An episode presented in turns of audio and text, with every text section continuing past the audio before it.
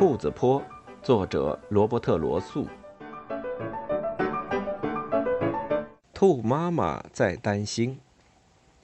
兔子洞底下，兔妈妈比平时还要担心。不管什么事儿，好的还是坏的，只要打乱了兔妈妈平静的日常生活秩序，总会给她带来一阵担心。那现在这令人兴奋的消息，当然会让她特别不安了。他已经想过新居民可能带来的所有危险和不愉快，这会儿正在空想一些新的不可能的事儿。他已经考虑了各种可能性，有猫了、狗了、白鼬了、猎枪了、步枪了、火药了、夹子了、圈套了，还有毒药和毒气了，甚至可能有男孩子。他重复着最近流传的一个可怕谣言，说的是一个男人在他汽车的排气管上接了一条胶管，塞进地下居民们的洞里。据说已经有好几个家庭被这种残忍的行为夺去了性命。好了，孩子他妈，好了，兔爸爸只好安慰他。我已经多次指出，他们过早的死亡完全要怪他们自己疏忽。让储存的食物堵住了紧急出口。小心的管理过冬食物是非常值得称赞的习惯，但用紧急出口当萝卜窖或储藏室可是顶顶愚蠢的行为呀！不幸的是，他盯着自家光秃秃的架子和空荡荡的碗橱，继续说。嗯，也许是幸运的。最近几年，这困难的环境不允许咱们大量存储过冬的粮草呢，所以咱们的出口通道还是畅通的，一直修理得很好。但我得承认，你偶尔也会表现出一种不好的倾向，爱往过道里乱塞扫帚、拖把和水桶等多余的家庭用品。不久之前，我还在那里狠狠地摔了一跤呢。兔妈妈马上挪开了那些水桶和扫帚，心里稍稍踏实了点儿。但只要东风带来一丝过路汽车尾气的臭味儿，他的脸色又会苍白起来。他还在想着，新来的人会不会砍倒地洞上边的灌木丛呢？离开这片地呢？兔爸爸表示这是有可能的，但可能性不大。要是真出了这种事儿，他说：“咱们也不过就是被迫换个住处嘛。咱们在这片洼地下边住了这么久，当然也有些感情。但一年中的某些季节，它无疑还是太湿了，呃，都不能说是潮了。最近我感觉到一种轻微的痛风倾向，那是一种家族遗传病。要是搬到一个地势高点儿的地方，就会好得多了。”松树林边有个地点，我已经瞄了很久了。不过话说回来，新居民必须用这种破坏性活动来改变环境吗？我相信那是没有实际好处的。兔妈妈一想到可能要离开老家，就忍不住哭了起来。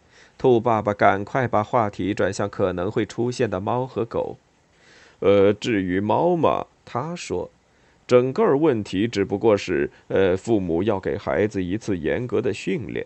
你知道，孩子们只能出生，不能露面。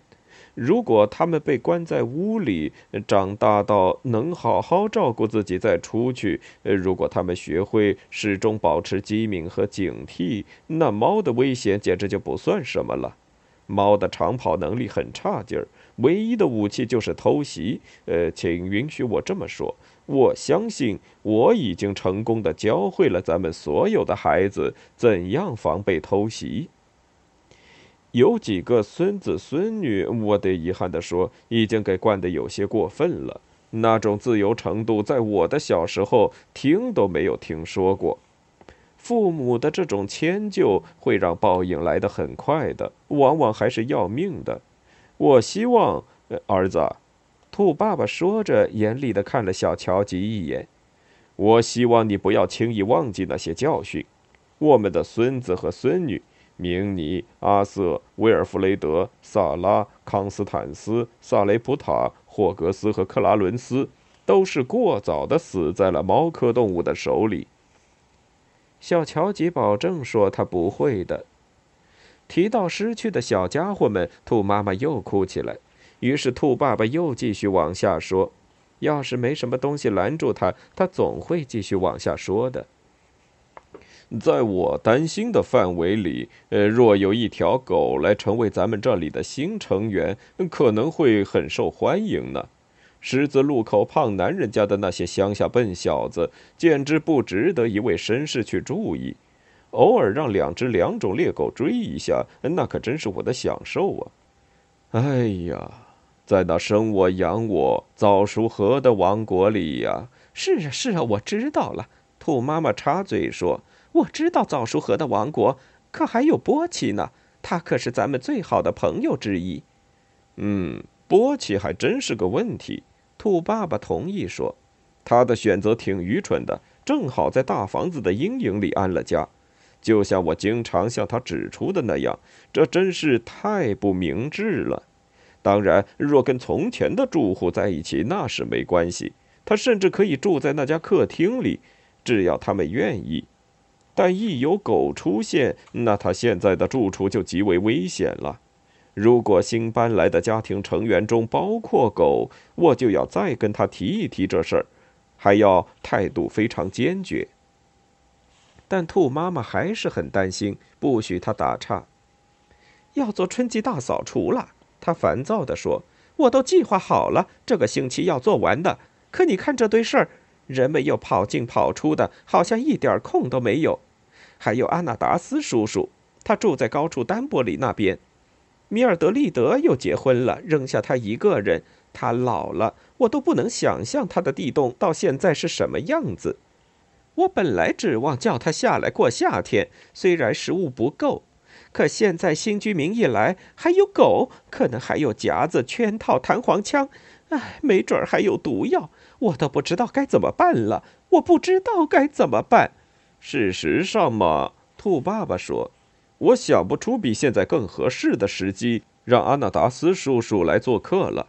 有几个理由：第一，正像你指出，米尔德利德走后，他非常孤单，所以换换环境肯定会大有好处；第二，丹伯里那边食物的短缺情况嘛，我知道比咱们这儿还要严重。”因为咱们有很多理由期待新居民是个庄稼人，那这房子周围可吃的东西就会大大增多。简单说，他来这里会吃的不错。第三，阿纳达斯叔叔现在是家里最老的成员，对于人类和他们做事的方式，他积累了许多年的经验。会不会最后证明新居民很难打交道呢？我可不希望这样，但事先考虑到各种可能性总是好的。要应对这些可能发生的问题嘛？阿纳达斯叔叔的建议和劝告可是金玉良言呐。所以我建议马上去请阿纳达斯叔叔来。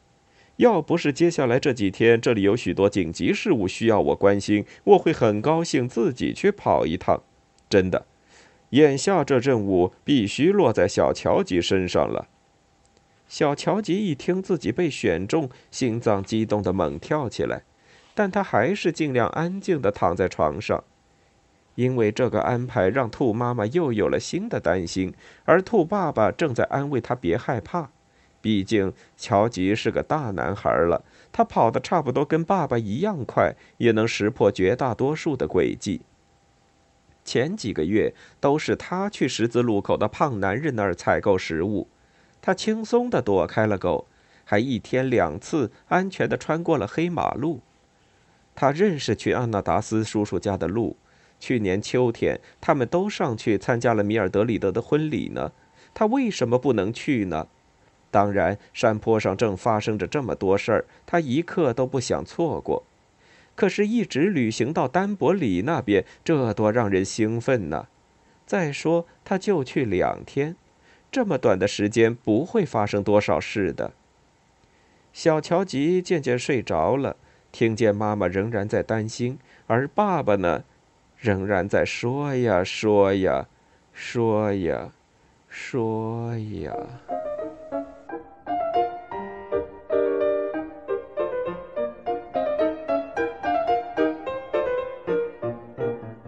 听完整版有声书，请关注我的微信公众号“我也读书 FM”，获得收听与更新信息。